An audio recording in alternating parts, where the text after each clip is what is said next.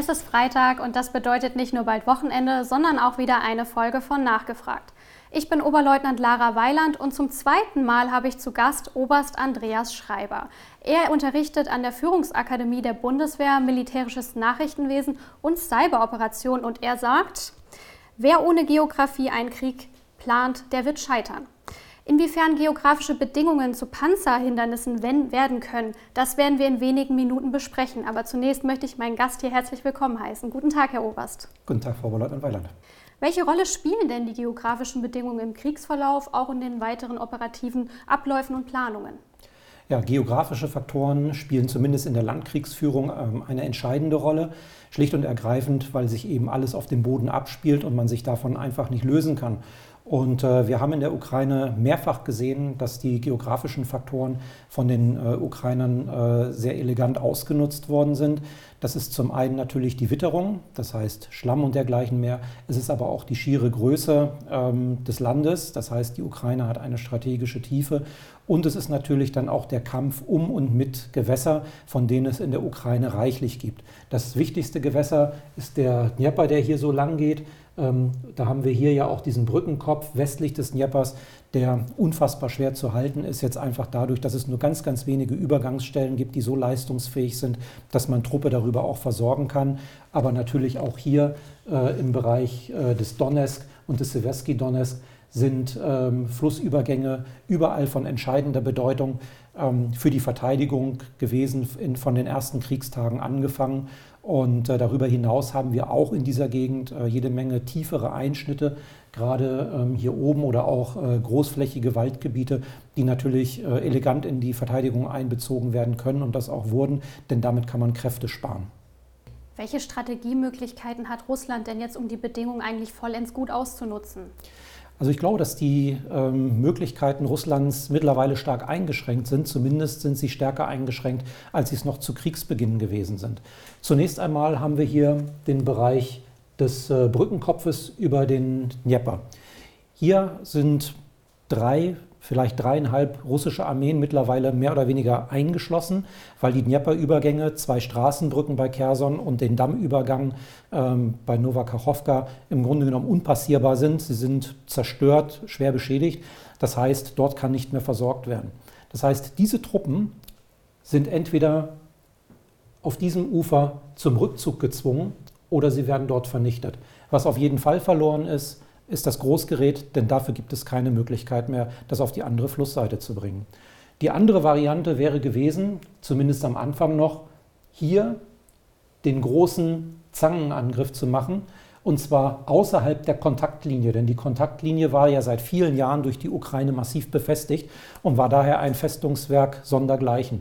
Und auch dort wäre es möglich gewesen, in einem groß angelegten Zangenangriff außerhalb dieser Befestigungssysteme im Prinzip große Teile des ukrainischen Feldheers schlicht und ergreifend einzuschließen.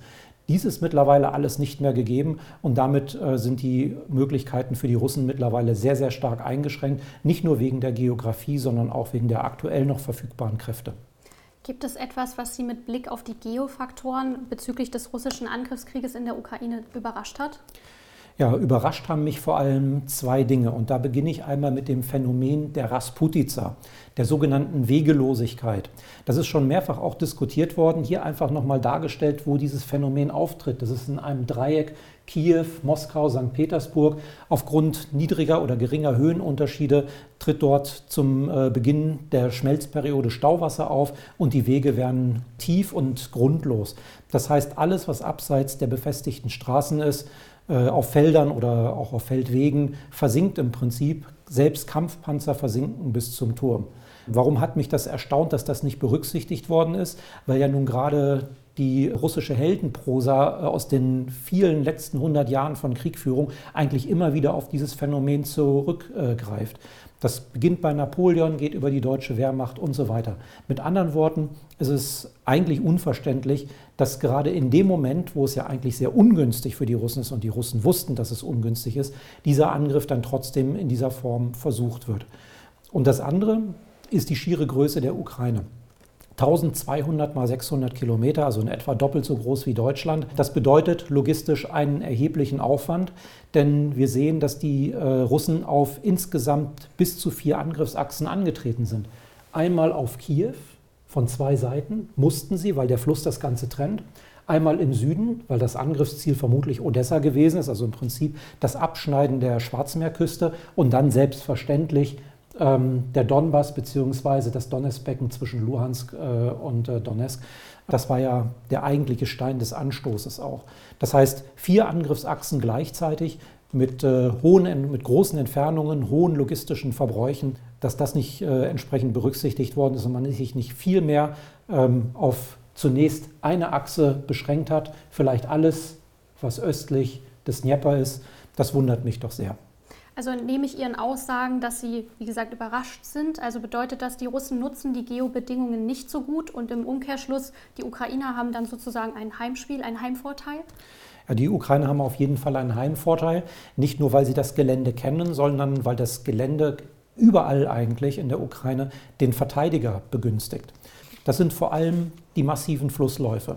Nicht nur der Dnieper hier, sondern auch der Seversky Donetsk hier, der Oskil hier und jede Menge kleinere Flussläufe, ähm, die alle dadurch charakterisiert sind, dass sie keine festen Ufer haben, sondern sogenannte myandrierende Flüsse sind. Das heißt, sie haben keine festen Uferbereiche, sondern sie verändern sich. Und das führt dazu, dass die Einfahrtbereiche in die Uferzonen der Flüsse sehr, sehr stark versumpft und vermatscht sind. Und da natürlich dann auch der Einsatz von Pioniergerät ausgesprochen äh, schwer wird. Darüber hinaus gibt es jede Menge ähm, tiefe Einschnitte und auch äh, Überhöhungen, gerade hier in dem Bereich nördlich von äh, Donetsk und Luhansk, wo auf ukrainischer Seite die Ufer teilweise bis zu 50 Meter höher sind als auf der russischen Seite. Das heißt, man kann weit ins Land gucken, man sieht den Feind, man kann in den Feind hineinwirken, man kann Wirkungsbeobachtungen des eigenen Feuers machen und dergleichen mehr. Mit anderen Worten, ja, die Ukrainer wissen das und sie nutzen es extrem geschickt aus. Ähm, die Russen haben da wenig Möglichkeiten und da, wo sie es versuchen, haben sie durch umständliche Gefechtsführung und teilweise auch aus meiner Sicht operativ absolut falsche Entscheidungen ähm, ja, ihr Spiel eigentlich schon verspielt. Aktuell scheint ja an einigen Abschnitten der Front das Geschehen ein bisschen ins Rutschen gekommen zu sein. Ist das auch den geografischen Bedingungen zuzuschreiben? Also ich glaube, dass das äh, aktuelle Rutschen äh, eher den äh, Kräften zuzuschreiben ist als der Geografie. Denn die Ukrainer haben sowohl hier im Norden als auch im Süden ganz bewusst auf die schwächsten Glieder der Kette, das heißt in der Regel Rosgadia oder Donetsk-Milizen angegriffen, um dann dort den Vorstoß zu machen. Die wahrscheinlich günstigen Bedingungen kommen erst noch, wenn wir uns äh, den weiteren Raum der Offensive angucken, in den die Ukrainer mit Sicherheit wollen. Denn das ist äh, Gelände, was für äh, mechanisierten Angriff äh, günstiger ist als die Bereiche, über die wir gerade gesprochen haben. Gerade hier, wo doch sehr viel mit Flüssen, Kanälen und auch Seen durchsetzt ist, äh, was natürlich den Verteidiger immer äh, bevorzugt. Zurzeit ist es noch die Ukraine, aber spätestens dann, wenn die Ukraine auch dort angreift, wenn sie das tut, das weiß ich nicht, aber dann in dem Moment wird es dann auch ähm, für die Russen ein Vorteil sein. Im Frühjahr konnte man ja beobachten, wie die Russen bei einer Gewässerüberquerung kolossal gescheitert sind. Könnte genau sowas eigentlich nochmal passieren? Also sowas kann grundsätzlich bei äh, jeder Gewässerüberquerung passieren. Gewässerüberquerungen sind so ziemlich das komplexeste taktische Manöver, was man äh, im Angriff überhaupt nur durchführen kann, weil es äh, ein Höchstmaß an Disziplin und auch an Übung und Fähigkeiten der angreifenden Truppe verlangt. Aktuell scheint das für die Ukrainer bestenfalls wieder hier im Flussverlauf des Seversky Donetsk noch äh, in Frage zu kommen, weil dort hatten sie bei ihrem Rückzug natürlich alle Brücken zerstört. Und wenn sie jetzt über den Fluss wieder antreten wollen, dann müssen sie natürlich äh, Pioniergerät auch in großem Umfang dann mitführen, in Ermangelung von Brücken, die eben nicht mehr da sind. In den anderen Bereichen, zum Beispiel hier oben, sehen wir nur noch kleinere Flussläufe dann im Verlauf des Angriffs, die quer zur Angriffsrichtung laufen. Hier kann man zum Beispiel mit einfachem Pioniergerät, zum Beispiel äh, Brückenlegepanzern und dergleichen mehr, mit deutlich weniger Aufwand äh, diese Flüsse dann tatsächlich auch überqueren. Und ähm, hier unten im äh, Süden wird es ausgesprochen schwierig für die Ukrainer werden, diesen Fluss zu überschreiten, weil auch dort die Brücken natürlich massiv beschädigt worden sind durch ihr eigenes Artilleriefeuer. Und äh, wenn sie dann gegen russischen Widerstand auf der anderen Seite wirklich antreten würden, wird das äh, ein äh, ausgesprochen schwieriges Unterfangen. Man muss auch sagen, dass gerade bei der aktuell laufenden Offensive, zu Beginn dieser Offensive hier äh, am Inolets-Fluss, die äh, Ukrainer auch äh, erhebliche Verluste erlitten haben, als sie versucht haben, dort einen kleinen Brückenkopf zu bilden. Das heißt, die Probleme entstehen tatsächlich auf beiden Seiten. Sie haben ja gerade schon skizziert, wie wichtig die Fähigkeit der Gewässerüberquerung tatsächlich ist. Und das ist auch der Grund, warum der Westen im großen Umfang Material zur Gewässerüberquerung liefert, oder? Ja, die Lieferung äh, westlichen Großgeräts, äh, Pioniergeräts zur Gewässerüberquerung ist tatsächlich eine Investition äh, in die Zukunft der Ukraine. Denn wenn die Ukraine die verlorenen Gebiete zurückerobern will, das muss sie im Angriff tun, dann muss natürlich auch im Zweifelsfalle Gewässer überquert werden. Ähm, sowohl hier oben, aber auch vor allem hier im Bereich Donetsk-Luhansk, der Seversky Donetsk, der muss überquert werden. Und äh, jegliches Gerät, was da helfen kann, das sind auf der einen Seite Panzerschnellbrücken natürlich für die kleineren Gewässer, aber eben dann auch die größeren Pontonfähren sind dann erforderlich, um eben die entsprechende Leistung zu erbringen, damit dann in Ermangelung von Verkehrsinfrastruktur dann dort äh, Ersatzmöglichkeiten des Flussübergangs äh, hergestellt werden können. Jetzt klopft der Winter ja schon an die Tür sozusagen. Können Sie uns einen Ausblick geben über die Witterungseinflüsse in den nächsten Wochen, Monaten? Ja, wir werden zwei Phasen haben. Das eine ist zunächst wieder der Einsatz der Schlammperiode. Allerdings, wenn wir mal hier einen Blick auf die Karte werfen, wo Rasputica äh, auftritt, stellen wir fest, wir befinden uns jetzt in etwa hier. Das heißt also außerhalb des eigentlichen Bereiches der Rasputica.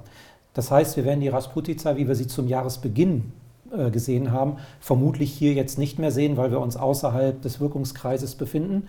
Ähm, allerdings haben wir trotzdem gerade hier im Bereich äh, östlich von Charkiw ähm, deutliche Schlammzonen, wo dann eben auch kleinere Wege oder Felder so stark verschlammen, auch ganz ohne Rasputica, dass diese nur noch mit Kettenfahrzeugen überwunden werden können. Und Radfahrzeuge, gerade die Logistik basiert ja auf Radfahrzeugen, die dann vermutlich dann dort auch nicht mehr zum Einsatz bringen. Je weiter man runterkommt Richtung Schwarzmeerküste, umso milder wird das Klima und auch umso weniger haben wir dann dort mit diesen äh, Extremwetterverhältnissen zu kämpfen. Das zweite Phänomen, was wir haben werden, ist dann ähm, der Winter, wo dann große Teile der äh, aktuellen Kampfzone schlicht und ergreifend zufrieren werden. Also hier auf der Karte ist das auf jeden Fall dieser gesamte Bereich. Nicht ganz runter bis zum Schwarzmeer oder zum Asowschen Meer, da ist das milde Meeresklima, das Seeklima natürlich auch da hier noch einmal schön gezeigt. Also hier äh, wird diese, diese Kälte äh, nicht so eintreten, aber alles, was hier oben im Donbass und äh, nördlich davon ist, das wird zufrieren. Das heißt, der Boden wird stark tragfähig, aber vor allem auch die Flüsse. Herr Oberst, ich möchte da noch mal einhaken. Die Schlammperiode, was hat die beeinflusste die Operationsplanung der Russen und der Ukrainer immens? Ähm, die Schlammperiode muss auf jeden Fall die Operationsplanung äh, beeinflussen, weil wir ähm, gerade, äh, was die logistische Versorgung anbelangt, ähm, erhebliche Bedarfe an Transportraum haben, der ja nach vorne geschoben werden muss. Das kann in der Schlammperiode nur über das befestigte Straßen- und Wegenetz erfolgen, was hier nicht so sehr stark ausgeprägt ist. Das heißt, in dem Moment, wo ich von der Straße runter muss, äh, bricht die Logistik zusammen. Das heißt, das ein oder andere Kettenfahrzeug werde ich da noch fahren lassen können, aber äh, mit Masse dann eben auch wieder nicht. Und das bedeutet äh, im Umkehrschluss natürlich, dass auch hier der Verteidiger wieder die Möglichkeit hat, diese wenigen Möglichkeiten des Vorankommens dann auch effektiv zu verteidigen. Und wenn wir zurzeit sehen, dass äh, aktuell der Verteidiger die Russen sind, dann äh, wird das mit Sicherheit zurzeit ähm, die Russen, den Russen einen Vorteil bringen. Eine Frage, die uns aus der Zuhörerschaft ereilt hat, ist auch, ob wir von einer Winterpause ausgehen können. Also sprich, zwingt uns der harte Winter bzw. die Ukrainer und die Russen zu einer Waffenruhe oder können wir davon nicht ausgehen? Ja, Winterpause, das äh, ist etwas, was wir aus Afghanistan kennen. Ähm, die Masse der Bundeswehr hat dort gedient schon mal in irgendeiner Form. Und da war es immer so, dass aufgrund der Witterungsverhältnisse und aufgrund der logistischen Möglichkeiten, gerade der Taliban, natürlich der Krieg dann im Winter nicht fortgesetzt werden konnte. Hier sieht es anders aus, denn wir haben hier zwei winterharte Armeen, die den Winter auch kennen, äh, die auch bezüglich des Winters ausgestattet und ausgerüstet sind. Das Gerät, was sie haben, ist auch auf diese schwierigen Witterungsverhältnisse hin optimiert. Mit anderen Worten, wir werden vermutlich keine Winterpause, wie wir sie aus Afghanistan kennen, äh, dort erleben. Der Winter stellt natürlich beide Kriegsparteien definitiv vor äh, erhebliche Herausforderungen weil es wirklich sehr kalt wird. Äh, das ähm, Mittel in den Monaten Dezember und auch Januar äh, liegt deutlich unter dem Gefrierpunkt, teilweise bei Temperaturen bis zu 20 Grad. Das heißt also, wir haben locker drei Monate Permafrost in dieser Region. Das bedeutet aber auch, dass zum Beispiel, wie ich schon angedeutet habe, Flüsse und Seen so tiefgründig zufrieren und auch die Uferbereiche, dass sie zunächst für Infanterie, aber dann auch für die tendenziell leichten Gefechtsfahrzeuge sowohl der Russen wie auch der Ukrainer gangbar werden. Das heißt, all die Vorteile, die die Geografie bislang dem Verteidiger geboten hat, egal wer es war, ähm, werden dann zumindest im Dezember und im Januar und Anfang Februar auch noch wegfallen, denn dann wird dort ein erheblich größerer Kräfteansatz notwendig sein, um diese, Hindernis, diese Hindernisse zu verstärken, die ja dann eigentlich fast schon keine Hindernisse mehr sind. Bestenfalls noch so ein paar Hemmnisse, wo man noch mal äh, ein bisschen was vorbereiten muss, aber ansonsten kann man da durchfahren. Die Felder werden wieder breit äh, befahrfähig und äh, dann wird es auf jeden Fall erheblich mehr Optionen für den Angreifer bieten, als es bislang der Fall ist, wer auch immer das dann sein wird. Die Winterausrüstung, die ja auch Deutschland liefert, bekommt also vor Zuge diesem Hintergrund eine ganz neue Relevanz, oder?